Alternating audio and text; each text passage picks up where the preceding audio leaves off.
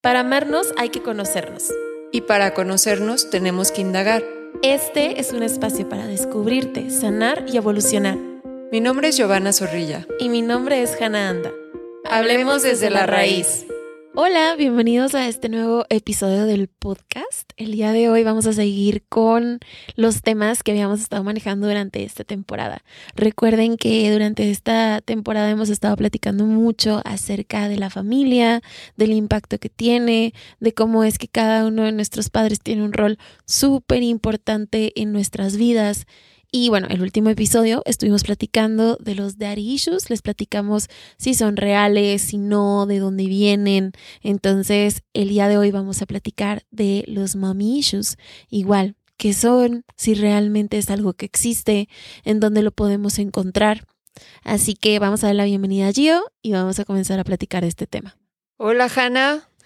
Pues encantada de poder compartir este, este nuevo episodio, que así como Hannah comentaba del episodio anterior, que es eh, acerca de Daddy Issues, también pueden encontrar el de heridas emocionales, porque finalmente estamos, vamos a abarcar, en esta temporada pues eh, las relaciones eh, con nuestro, nuestra familia, con nuestro papá, con nuestra mamá y sobre todo la gran importancia de mm, saber cómo influye esto en nuestro presente, cómo influye esto en nuestro día a día, en nuestras relaciones de pareja, en nuestras relaciones laborales, con nuestros amigos, porque finalmente mamá, pues es la primer figura que, llegamos a conocer, nuestro ejemplo. Eh, de aquí se dan los, los apegos, ¿no? Dependiendo del tipo de apego que tienes también, pues va a influir en cómo son tus relaciones hoy en día. Entonces, vamos a enfocarnos en eso y eh, para eso vamos a explicar qué son mommy issues exactamente, que en, en dónde podría haber esta fricción con mamá, porque finalmente sabemos que en todas las familias existen problemas, no hay este, familia perfecta, pero cómo la mamá tiene un papel importantísimo, fundamental en la familia. Claro, de manera natural sabemos que la mamá pues es el primer vínculo que vamos formando, ¿no? Desde el hecho de crecer en el, en el vientre, es el primer contacto que generalmente tenemos con este mundo. Entonces es esa principal figura de apego, ese principal vínculo que vamos a empezar a crear. Y no es que un vínculo sea más importante que el otro, porque luego ya vemos comentarios de, pero es que papá también es importante. Sí, pero el primer vínculo que tenemos es con mamá y es por eso que, que impacta de una manera distinta, por así decirlo. Entonces, pues vamos a platicar un poquito acerca de eso el día de hoy. Es la, la relación que tenemos con mamá, es de las relaciones más importantes que tenemos o no en nuestra vida y pues claramente nos va a impactar desde diferentes lugares. Y bueno, a todo este tema se le ha englobado en, en el concepto que ahora escuchamos mucho, que son los mamillos. Es importante destacar que no porque hablemos de relaciones que no son funcionales, que quizá fueron muy violentas, eh, significa que volteemos y, echemos culpa hacia esa mamá o hacia ese papá, porque finalmente ellos con sus propios recursos seguramente dieron lo mejor de sí. Entonces, el objetivo no es eh, por culpa tuya que te fuiste y me dejaste, soy de tal manera. No, porque no vamos a llegar a nada. Finalmente al pasado hay que ir, pero para tener aprendizajes, para poder aprender de ese pasado y mejorar nuestro presente, mejorar nuestras relaciones y ser mucho más conscientes de por qué actuamos como actuamos. Y si actuamos de una forma desadaptativa, ¿qué vamos a hacer para cambiar esas creencias? Vamos a hablar también cómo, cómo cambiar todas estas creencias y estas conductas que, que vamos teniendo que quizá no son las mejores y no nos están funcionando. Entonces es importante hacernos responsables de lo que nos corresponde y ya como adultos dejar ese papel de niño atrás en ese pasado y empezar a tomar responsabilidad de nuestra propia vida. Entonces sirve para hacernos conscientes, pero no para culpar, culpar a los demás o para quedarnos en ese debería y en estas expectativas hacia la familia, porque eso no nos va a llevar a nada. Así es, como siempre platicamos por aquí, es un temita de que sepas de dónde vienen estas heridas, que las puedas entender tú para que las puedas sanar tú. Ahora, esto por el otro extremo tampoco quiere decir que es algo que debe haber pasado o que pues ahora te que, la responsabilidad que tienes tú ahorita de sanarte o de sacarte adelante de esta situación sea porque no hay responsabilidad del otro lado. Claro que la hay, porque al inicio, pues la persona que debió de haber cuidado esta parte, pues, sí son tus cuidadores, sí es tu mamá, sí es tu papá, pero ya que estamos en una edad en donde nos responsabilizamos de nosotros mismos, pues ya creo que lo mejor que puedes hacer por ti es tomar esta batuta de responsabilidad y decir, bueno, ellos no lo hicieron, pero ahora yo quiero las herramientas para hacerlo para mí. Así es. ¿Cómo podemos identificar si tuvimos eh, alguna tensión en nuestra relación con nuestra mamá o si hay algún problema, alguna herida emocional ahí arraigada eh, que no hemos hecho conscientes, que no hemos trabajado y que nos gustaría saber cómo, cómo trabajarla. Primero es una relación poco saludable con esa figura materna. Por ejemplo, pudo haber sido una mamá súper violenta en relación a eh, ser muy exigente con un hijo o tratarlo mal de forma humillante, ¿no? Por ejemplo, es que nada lo haces bien, es que siempre es lo mismo contigo, es que, ¿por qué eres tan tonto? Es que nunca vas a poder ser como Chuchito, ¿no? E, e, este tipo de mamás humillantes que pues finalmente es, es violencia psicológica, ¿no? Y también puede haber violencia física. Entonces, ese es un red flag principal, el que, eh, que, que mamá sea de esta forma.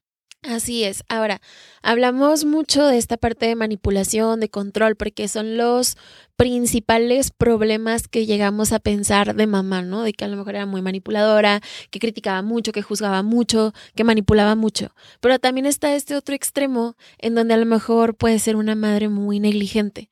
Y esto sucede mucho cuando hay mamás que tienen trastornos psicológicos, eh, mamás que a lo mejor les cuesta mucho salirse de sí mismas para poder atender las necesidades de las personitas que tiene a su cargo. Entonces, pues ahí es en donde vamos a encontrar también mucha dificultad de las mamás. Eh, la negligencia también se puede ver no cuidando, dando cero límites, a lo mejor sin ningún tipo de horario, no nos enseñó a poner ningún tipo de rutina. Entonces, desde ahí también puede venir una relación conflictiva con mamá. Y ahorita que yo nos lo platicaba, puede existir esta parte de una relación eh, conflictiva pues ¿cómo lo podemos identificar? Porque hay tensión. Estoy con mi mamá y no me siento cómoda, estoy con mi mamá y generalmente siento que me tengo que cuidar de algo, estoy con mi mamá y siento algún tipo de malestar. Entonces desde ahí ya sabemos que hay algo que pudiera ser de cuidado. Estos pensamientos también de debería y tendría son muy característicos de, de, cuando hay un problema con mamá, ¿no? Por ejemplo, estoy con ella y todo el tiempo la estoy juzgando sin cesar. Es que mi mamá debería de ser más responsable, debería de mm, lidiar mejor con la parte económica, tendría ya que tener pareja, debería, todos, todos estos deberías, ¿no? Que y, eh, más allá de tener una relación sana, pues lo hace, se convierte en algo tóxico. Entonces es importante detectar todos estos red flags para para identificar si realmente tengo un problema con mamá, no solo del pasado, sino también en el presente, cómo es esa relación. Justo. Y creo que ahí viene otro punto muy importante para que sepas identificar si tienes mommy issues. Si tú te sientes como la mamá de tu mamá, definitivamente hay algo por ahí que trabajar, porque pasa mucho, como les decíamos, ¿no? Con una relación negligente o con una mamá controladora o con alguna situación que se haya dado con tu mamá, que de pronto empezamos a tomar este papel de actúo como a mí me gustaría que tú actuaras o me hago responsable de las cosas que a mí me gustaría que tú te hicieras responsable. Entonces, en el momento en el que empezamos a tomar un rol más de mamá que de hija, de hijo, entonces también es algo de observar porque posiblemente haya algo que trabajar con tu mamá. Hay un ejercicio que a mí me encanta, que lo, lo trabajamos mucho en el consultorio, que es poner una silla en, frente de la persona. Y entonces le pides a la persona que se visualice y se imagine a su mamá enfrente. ¿no? Entonces, al estar enfrente, empezarle a decir pues todo eso que tienes guardado. Por ejemplo, es que nunca me sentí amada por ti, es que te fuiste cuando más te necesitaba, es que nunca estabas en los momentos eh, en donde yo sentía que, que te quería, que, que, me vieras, que me abrazaras, que sonrieras, ¿no? que me aplaudieras y nunca estuviste. Entonces, esta parte de poder sacar y expresar todo eso que tenías guardado es súper, súper eh, valioso y, y, sobre todo que puedas reconocerlo, que le puedas poner palabras a eso que sentiste, que muchas veces no lo hacemos consciente hasta imaginarnos a esa persona frente de nosotros y poder decir absolutamente todo sin miedo a que la otra persona se pueda enojar o que la otra persona nos pueda juzgar o perder la poquita relación que llegamos a tener. Entonces es un ejercicio muy liberador y no solo les pido que se imaginen y visualicen a su mamá y les digan todo lo que tienen que decir, sino que después de eso les pido que se sienten en ese lugar de mamá. Y en el momento de sentarse en ese lugar de mamá es un ejercicio, bueno, casi hasta mágico podría decir, porque ahí empieza la verdadera empatía. Ahí empiezo a ser compasiva conmigo y con mi mamá. Y ahí yo me pongo de lado de, la persona, ¿no? Me siento en el lado de la persona y le hago la pregunta, oye, ¿por qué crees que tu mamá actuó como actuó? ¿Por qué crees que nunca estuvo presente? ¿Por qué en lugar de haber estado en esa presentación tan importante tuya, estaba en el trabajo o estaba eh, haciendo otras cosas? ¿Qué crees que pasó con mamá? Y pues al principio las personas se quedan mudas, ¿no? Como que no saben ni qué responder, eh, se quedan pasmadas del, hecho de, en ese momento, porque siempre están aquí del lado de juez, ¿no? Del, del lado del debería, de tendría. Pero en el momento que cambian los roles, es como, híjole, no, pues es que igual y yo viví lo mismo con mi mamá. Claro. Igual y mis papás fueron exactamente igual a como yo estoy siendo contigo. Igual y yo viví mucha más violencia de la que tú estás viviendo y para mí eso fue ser mejor persona. O igual y para mí, para darte lo mejor, para darte los mejores estudios, para darte todo lo que, lo que tú querías tener, era mi forma de amarte. y para eso tenía que trabajar. Y eso implicaba no estar presente en ciertos aspectos de tu vida. Entonces, de esa manera no se, no se trata de justificar porque es válido que tú necesitabas ese, ese apoyo de mamá en ese momento, tú necesitabas esa atención y pueden haber muchas explicaciones. No justifica el hecho que tú te hayas sentido así. eso es importante validarlo, pero, pero sí puede haber esta empatía hacia mamá, esta compasión. Y es el primer paso para sanar.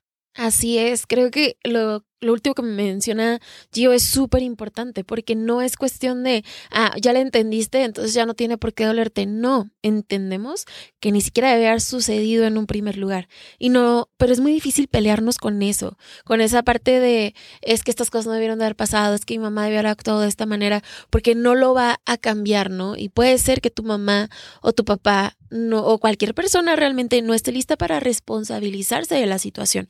Entonces, si no están listas las personas para responsabilizarse de lo que sucede, no se vale que tú te quedes con un daño que no es tuyo.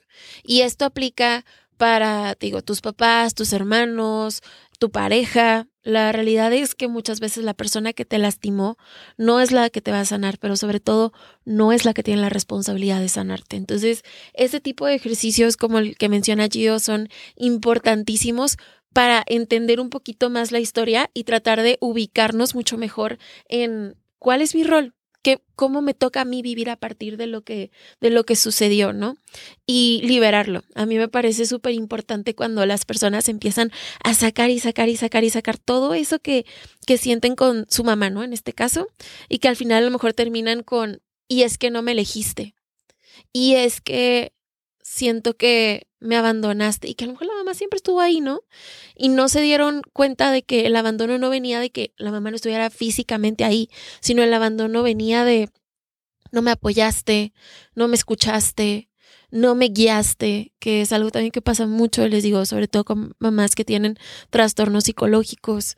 Entonces, cuando entendemos qué fue lo que pasó con nosotros y lo que nos duele, viene una responsabilidad muy importante de hacernos cargo de esa necesidad no atendida. Y ahí es en donde empezamos a sanar a profundidad.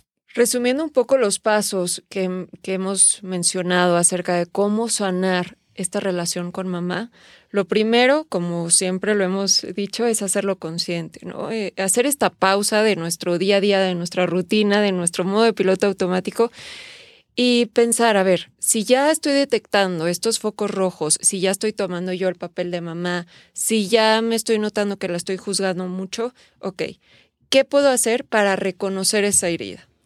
Ya, la reconozco, el paso número dos sería ponerle nombre a esa herida.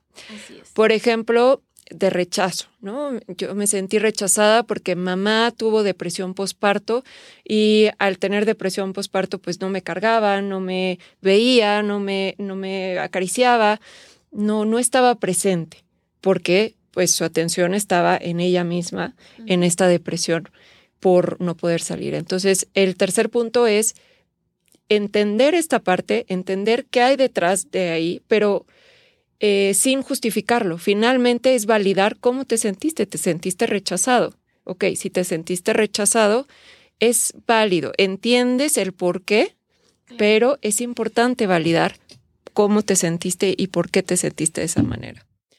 Así es. Mamá en duelo, por ejemplo. Eh, mi mamá cayó en un duelo muy fuerte, se separa de mi papá, entonces mi mamá no sale de su habitación y estoy, a lo mejor ya grande, estoy en la preparatoria. Y a mí me apena mucho el hecho de que mi mamá no me ponga horarios, no sabe si estoy en la casa o no estoy en la casa. Eh, me está yendo súper mal con mi novio y a lo mejor mi mamá me da los peores consejos de amor que existen en este mundo. Entonces eso también empieza a generar, ¿no? También puede ser eh, mamás que a lo mejor tienen muchos hijos y no pueden repartir, claro, la atención de la misma manera. Mamás que tienden a comparar mucho a sus hijos. Es que tú sí me ayudas, es que tú no, es que porque tú sí eres inteligente, porque tú no. Hay muchas maneras en las que lo podemos empezar a notar. ¿Y qué podemos empezar a notar en nosotros para que tú puedas empezar a visualizar a lo mejor qué, qué, qué tipo de heridas pudieras estar representando en tu día a día? Una muy fuerte son las inseguridades, otra muy fuerte, así como con los de son los problemas que podemos llegar a tener en las relaciones amorosas. El rol que jugamos a mí me parece súper importante. Por ejemplo, si yo como mujer tengo un novio y mi rol por parte de mi mamá siempre ha sido el lo tienes que cuidar, lo tienes que atender, no puedes este, equivocarte con él. Si te es infiel, entonces tú tienes la responsabilidad. Todas esas son creencias que vienen desde mi mamá y que a lo mejor pues me han hecho mucho daño al grado de que también tengo una relación conflictiva con ella, pero al mismo tiempo siga representándola en otras áreas de mi vida. Exacto. Estos son algunos ejemplos y también es bien importante qué puedo hacer cuando ya es una relación que definitivamente me desbalancea, que definitivamente me hace daño, que definitivamente duele, incluso como si fuera algo físico, como si fuera un cuchillo en la pierna, que, eh, que definitivamente más allá de poner límites, es necesario poner una distancia, ¿no? Eh, eh, mamás, por ejemplo, narcisistas o mamás mm, que finalmente tienen algún tipo de trastorno, ¿no? Hay casos también, se sabe que, por ejemplo, mamás de pacientes que sufren de trastornos de conducta alimentaria, por ejemplo, son mamás muy controladoras, muy eh, obsesivas con el peso, que llevan cantidad de dietas restrictivas o que eh, o que son eh, tienen exceso de peso y, no saben, no tienen una buena relación con la comida. Entonces manifiestan toda esa ansiedad en sus hijas y son muy, muy exigentes con ellas. Entonces eh, se sabe también de otro tipo de trastornos, cómo, cómo las mamás influyen en, en, pues, en las decisiones de los hijos. Ahora, como decíamos, ya no somos niños, nos vamos a, poner en el rol de adulto y como adulto tenemos que empezar a razonar, tenemos que empezar a ponerle nombre a esa herida, tenemos que accionar esta, esta parte, ¿no? De, ok, ya, ya entiendo todo esto, ya, ya tengo todo sobre la mesa, ahora, ¿qué hago? Y una de las maneras, pues es la distancia, ¿no? El poner límites, el saber decir no. Información es poder. Si yo le cuento absolutamente todo a mi mamá, le, estoy dando ese poder de opinar. Justo. ¿No? Y si yo le doy el poder de opinar, seguramente no me va a gustar lo que tiene que opinar de mí. Entonces, ¿para qué me expongo de esa manera? Y en lugar de seguirte exponiendo, es marcar cada vez distancia. Si le llamaba diario a mi mamá por una hora, empiezo a disminuir los tiempos. Un día, pues empiezo a no llamarle, ¿no? Eh, tres días le, le llamo y ya después no sé nada de ella, ¿no? Después una vez a la semana. Después, en lugar de vernos dos veces a la semana, pues nos empezamos a ver una vez al mes. Y así, porque finalmente, aunque aparentemente parezca egoísta, finalmente es también pensar en ti, en tu bienestar. Claro. Y eso es amor propio. Así es, no, a final de cuentas no es una relación funcional para nadie pero pues es a lo que estamos acostumbrados, entonces por eso lo, lo mantenemos. Otra cosa que creo que es súper importante resaltar es que dentro de la población latina sobre todo, las mamás enseñan mucho esta parte de complacer a los demás y de siempre mostrar una buena cara, de ser muy acomedidos, como le decimos por acá. Entonces, eso también termina lastimando mucho, porque llega un momento en el que sentimos que de alguna manera mamá espera lo mismo de nosotros. Mamá también espera esta parte de, de dame todo lo que yo te di, trátame de la misma manera, responsabilízate de mí como yo me responsabilicé de mí. Y creo que una de las grandes fases que tenemos dentro de sanar es cuestionarnos un poquito más lo que aprendimos, eh, no solo de mamá, también de papá, pero en este caso que estamos hablando de mamá, cuestionarnos qué aprendimos de ella, qué nos sirve y qué no nos sirve, qué agradecemos de esos aprendizajes y qué decimos, ¿sabes qué? Gracias por ponerlo en mi vida, pero no lo quiero sostener, porque de alguna manera desde que estamos chiquitos, chiquitas, nos van haciendo un contrato a nuestros papás y nos van diciendo, así funciona la vida y este es el artículo número uno, el número dos, el número 100 y nunca nos lo cuestionamos y vamos viviendo nuestra vida con ese contrato. Y llega un momento en el que decimos, es que es muy pesada mi vida y ya nos empezamos a, a preguntar un poquito más, bueno, ¿y todas estas reglas de dónde las saqué? Entonces creo que eso es súper importante, que empecemos a preguntarnos más qué me enseñó cada uno, qué sí me quiero quedar y qué a lo mejor tengo que trabajar en deconstruir un poquito. Ahí me viene el ejemplo de una película que, bueno, la voy a mencionar porque además está en el cine, de La Sirenita, ¿no? Por ejemplo, eh, ¿qué pasaba? Ella vivía en el fondo del mar con su papá, el papá controlaba todo, ¿no? Todos querían agradarle a papá. Todo estaba ya como muy bien estructurado con ciertas leyes y normas. ¿Y qué pasa? La sirenita no está, no le gusta su realidad, no está conforme con su realidad. ¿Y qué pasa? Empieza a cuestionarse. ¿Habrá algo más allá que este mundo que no me gusta, que no me hace feliz? Y finalmente creo que eh, también habla como del empoderamiento femenino, de el poder decir, va, me lanzo con todo, aunque tenga miedo de descubrir lo que hay allá, aunque tenga esta incertidumbre, intento algo diferente para poder llegar a ser feliz, para poder eh, cuestionarme todo eso que me han venido enseñando a lo largo del tiempo y finalmente descubrir quién soy. Así es. Otro ejemplo que se me viene es Rapunzel, ¿no? Que en el momento en el que no está mamá y que se anima a salir de la torre y ve, oye, pues a mí sí me, sí me gusta el pasto, la gente no es tan mala como toda la vida me lo platicaste yo lo acabo de descubrir, eh, a mí sí me gusta andar corriendo por todos lados. Y en el momento en el que ya se entera que su mamá no es su mamá, y empieza a vivir una vida completamente diferente y se sale de la torre y de alguna manera agarra mucha valentía para vivir la vida en la que quiere vivir, pues ahí nos detona varias cosas, ¿no? Decir, sí, generalmente estamos buscando complacer a esta figura y cuando nos damos cuenta de que esas creencias, esas ideas no nos ayudan, no van con nosotros y empezamos a descubrirnos, realmente empezamos a vivir una vida más tranquila. Creo que en conclusión, la figura materna es algo importantísimo que nos va a marcar definitivamente en todas las áreas, pero el que haya sido de una manera no determina nuestro presente ni, nuestro futuro. Entonces creo que eso es lo más importante que les podemos dejar en este episodio y cuestionarse, cuestionarse si les gusta la manera en que llevan la relación con su eh, figura materna y paterna y en caso de que no, ¿qué pueden hacer para tener una relación mucho más saludable o poner distancia, como mencionaba. Eso es.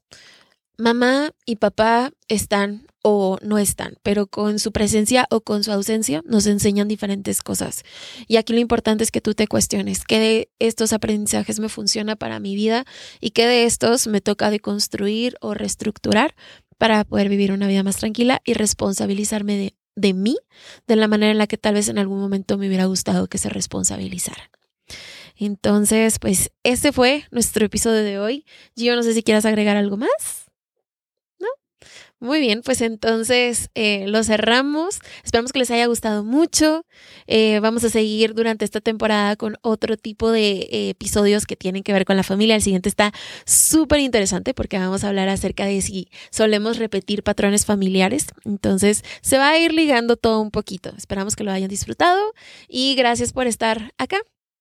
Recuerden que si les gustó este episodio pueden puntuarlo y recomendarlo eso nos motiva a nosotras poder seguir generando este contenido completamente gratis. Muchísimas gracias. Cuídense mucho, nos vemos. Si quieres saber más acerca de cómo descubrirte, sanar y evolucionar, búscanos. Hannah anda en arroba My Healthy Mind Project en Instagram. Soy psicóloga cognitivo-conductual, especialista en neuropsicología, ansiedad y depresión. Y Giovanna Zorrilla en arroba MX soy psicóloga cognitivo-conductual, especialista en mindfulness, ansiedad y depresión. O bien, escríbenos a nuestro correo electrónico desde la raíz.podcast.gmail.com. Te esperamos.